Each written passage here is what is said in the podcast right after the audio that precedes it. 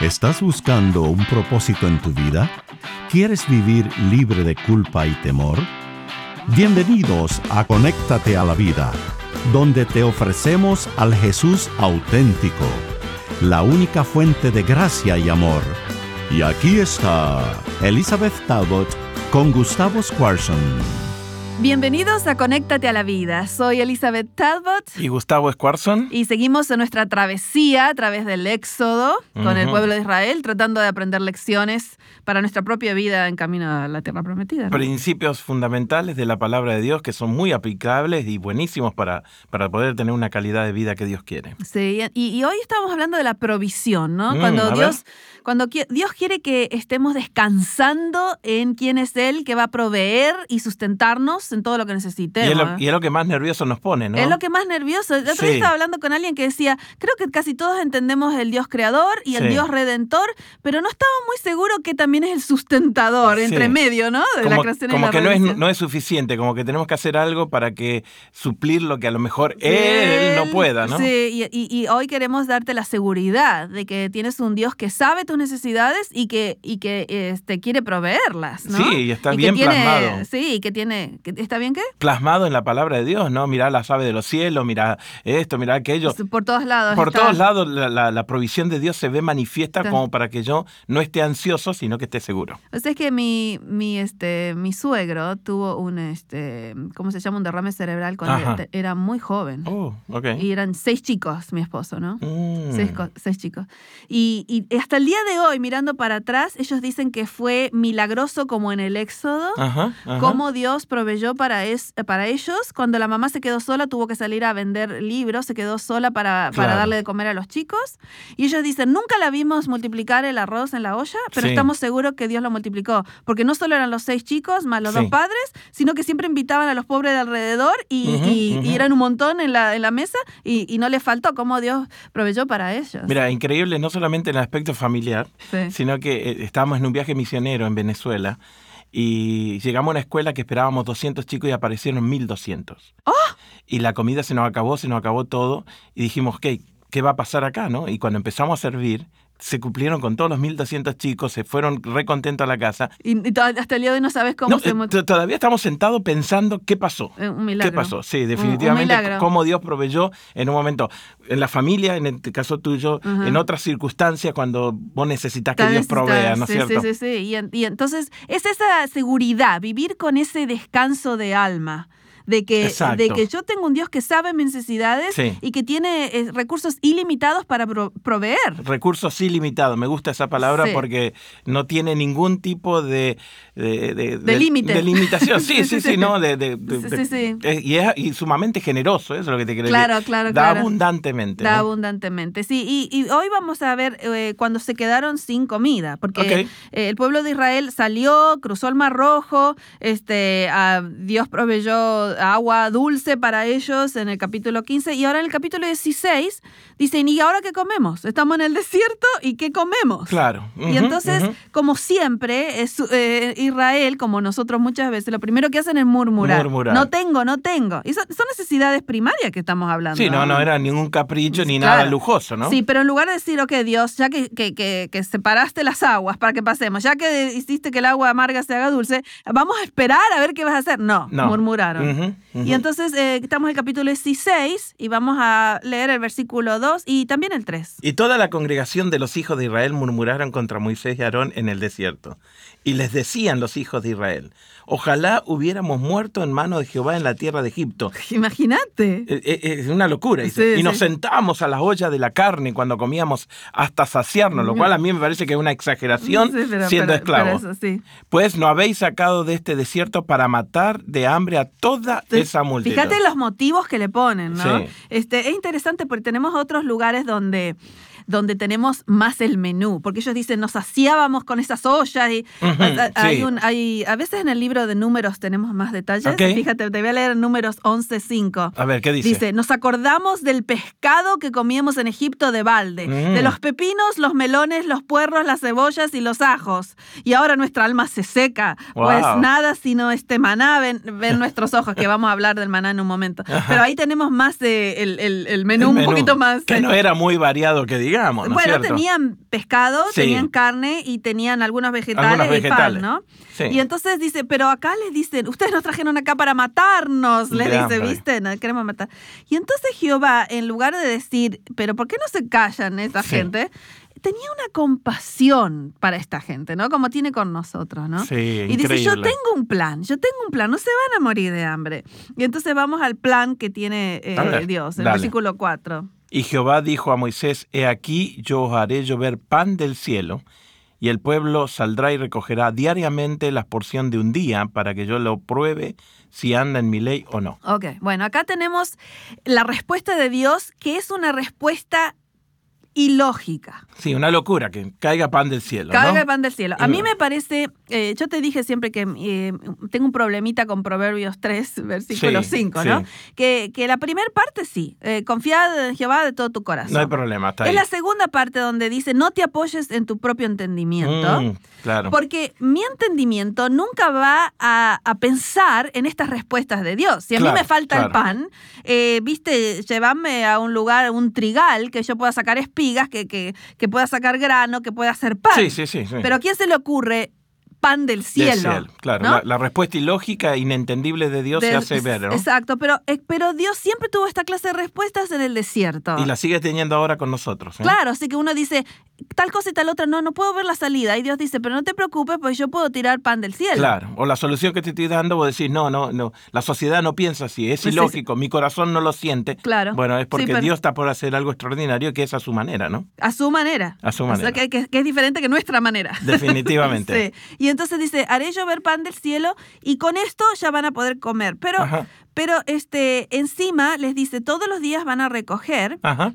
Pero en el sexto día, versículo 5, ¿querés leer? Prepararán para guardar el doble de lo que suelen recoger cada día. Así que entonces él les explica que en el séptimo día ellos iban a descansar porque era el día de reposo. Eh, habla más de esto este, el versículo 22, 23. Les dice, eh, el, día santo de reposo es para, van a celebrarme a mí como proveedor. Entonces el sexto día van a agarrar doble y el séptimo día no van a salir a buscar. Nada. Para que se recuerden todo un día, que se recuerden que yo soy el Dios de ustedes, que los creó, que los redimió y que soy el proveedor. Claro que no les va a faltar nada si ustedes descansan en mi, mi estatuto y mi confianza. entonces este, empezaron a, decir, bueno, pero también queremos carne, no solo mm. pan, queremos carne. Entonces Dios le dice, mire, esta tarde van a tener carne y mañana mañana van a tener pan del cielo. Okay. Vamos a leer los versículos 12 y 13. Yo he oído las murmuraciones de los hijos de Israel háblale diciendo, al caer la tarde comeréis carne y por la mañana os saciaréis de pan y sabréis que yo soy Jehová vuestro Dios. Y, entonces dicen, pero ¿cómo? ¿De dónde va a sacar carne y va a sacar pan? ¿no? Y entonces dice el versículo 13 que venida la tarde subieron codornices. Wow. Que cubrieron el campamento, por la mañana descendió rocío alrededor del campamento, o sea que las codornices le dieron la carne. Ajá. Y, este, y, fíjate qué interesante, versículos 14 y 15. Y cuando el rocío cesó de descender, aquí sobre la faz del desierto una cosa menuda, redonda, menuda como una escarcha sobre la tierra. Y viéndolo los hijos de Israel, se dijeron unos a otros, ¿qué es esto? Porque no sabían qué era. Entonces Moisés le dijo, Moisés le dijo, el pan que Jehová os, da para comer. para comer. Es interesante esa pregunta, ¿qué es esto? Ajá. En hebreo es Manu. Manu, ok. Y ahí sale el nombre. O sea que en la pregunta del qué es esto le dieron el nombre al maná. Sí, o sea que nosotros decimos maná, pero eh, ellos dijeron, Manu, ¿qué es esto? ¿Qué es esto? Es como que yo te sirva algo que yo cocino. Ah. y vos me digas, ¿qué es esto? Y ese sea el nombre del plato. Para, ser más educado te lo voy a decir, Manu, para, que no te enojes si no me gusta. Manu. Y que ahí quede eso de nombre de la, de, del plato, ¿no? plato, ¿no? Y entonces eh, de ahí en adelante se llamó Manu. Pero qué interesante que, que Dios les está mostrando que ellos pueden descansar en la provisión. Acuérdate que esto es una, un pueblo este, esclavo, más de 400, con 400 Sí, pero aparte no han descansado un día en 400 Claro, sí, y algo de razón, sí. Y que ahora lo primero, se encuentran con este día de reposo, con el séptimo día, el sábado, antes de los diez mandamientos, se encuentran con el sábado aquí, porque también este día está diseñado para que nuestra alma descanse de que tenemos un Dios que provee lo que necesitamos. Ah, seis días trabajará y el séptimo tranquilo. Yo proveo, recordá de que yo estoy en control de tu vida. Así, yo voy a proveer. Entonces, eh, vamos a leerlo esto, este, vamos a leerlo desde el 23 en adelante hasta ver hasta dónde llegamos. Estoy en Éxodo capítulo 16, para que me sigan por allí. Y él les dijo, esto es lo que ha dicho Jehová. Mañana es el santo día de reposo, el reposo consagrado a Jehová. Lo que habéis de coser, coserlo hoy, y lo que habéis de cocinar, cocinarlo, y todo lo que sobrare, guardarlo para mañana. Y ellos lo guardaron hasta la mañana, según lo que Moisés había mandado, y no se gusanó ni hedió. Sí, eso es bien interesante porque todas las otras veces, todos los días, si ellos agarraban más de lo que tenían que agarrar, Al, día, siguiente estaba descompuesto, porque Dios quería ah. enseñarles que Él iba a proveer cada día lo que ellos necesitaban. Ok, solamente había que agarrar lo que se necesitaba para el día. Para ese día. Y lo que quedaba se, se agusanaba. Y entonces, pero acá dice que en el sexto día lo que quedara no, no le iba a pasar nada porque Dios quería que descansen en este día como un símbolo de que él eh, eh, era el proveedor. Un recordatorio de que él iba a proveer cada día lo que, día lo que se necesitaba. Y entonces me encanta a mí cuando dice aquí el versículo 30, y el pueblo reposó el séptimo día. Ahí casi mm. ves que, que dicen...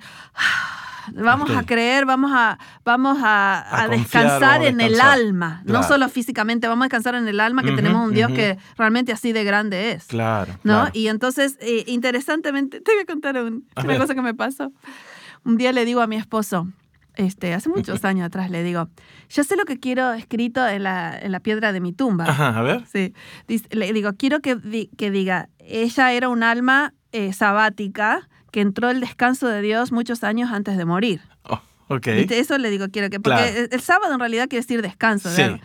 Pues es que a los 15 minutos me llama de, un lugar, un negocio, y me dice: ¿Lo querés en piedra o en, o en metal? Y yo me quedé sin palabras porque, porque a mí también es difícil dejarme sin palabras. me quedé sin palabras. Y, dice, eh, entonces se pone a reír y me dice, no, estoy en, un negocio que, estaba levantando un trofeo para la nieta o algo. Dice, y aquí me que hacían piedras de las lápidas. ya te estaba por ordenar una. sí, ya me estaba... sí, pero en, realidad eso es verdad. Yo quiero ser un alma sabática, un alma que, que vive en descanso completo, confiando que Dios realmente eh, es el que hizo todo para mi salvación. Me creó, me redimió, sé que voy a llegar a la tierra prometida, provees, me sostiene. Y es un tema repetitivo en la palabra de Dios porque en todos lados vos encontrás descansen en mí, recuerde que yo proveo, recuerde que yo los sano, los tengo en la palma de mi mano. O sea que Dios quiere que tengamos ese descanso, ¿no? y lo que hablábamos, ¿no? Esa sanidad eh, emocional y espiritual que Dios quiere hacer en tu vida hoy es la que te va a dar el descanso. Así es. Y entonces eh, eh, podemos vivir de otra forma, ¿no? Sin ansiedad, sin, sin todas estas cosas que a veces nos agobian de esa manera. Yo, eh, mi, mi, tesis doctoral fue sobre Mateo 11, 28 30, donde dice, venid a mí los que están cargados y cansados, y yo os haré descansar. Y esta palabra, este descanso que se usa en Mateo, está aquí en el, en el este, en este, en esta narrativa. En esta narrativa, en este momento de la historia. En el momento de la historia. Muy bien. Y eh, es interesante que las generaciones este, que iban a venir tenían que acordarse de esto. Y entonces termina esta parte, el versículo 33, diciendo que tenían que guardar un poquito de maná que iba a ser preservado de una forma sobrenatural para que los descendientes, las generaciones que iban a venir, eh, recuerden, lo, que, lo que había pasado. Historia interesantísima. Sí, entonces dice que termina el capítulo diciendo que 40 años comieron, esto, ¿no? Y entonces, bueno, la lección de hoy es que nuestro creador y redentor, también es nuestro fiel proveedor. Él es el sustentador. Así que eh, no vivas con miedo. Si tienes una necesidad, abre tu corazón, eh, dile a Dios, muéstrame cómo vas a proveer y descansa, cree en Él. Gracias por acompañarnos en Conéctate a la Vida. Para devocionales, videos, libros en audio y mucho más, te invitamos a que bajes nuestra aplicación Jesús 101 y que visites nuestro sitio de internet jesús101.tv. Nuevamente, jesús101.tv. Hasta pronto y recuerda que con Jesús puedes vivir sin temor.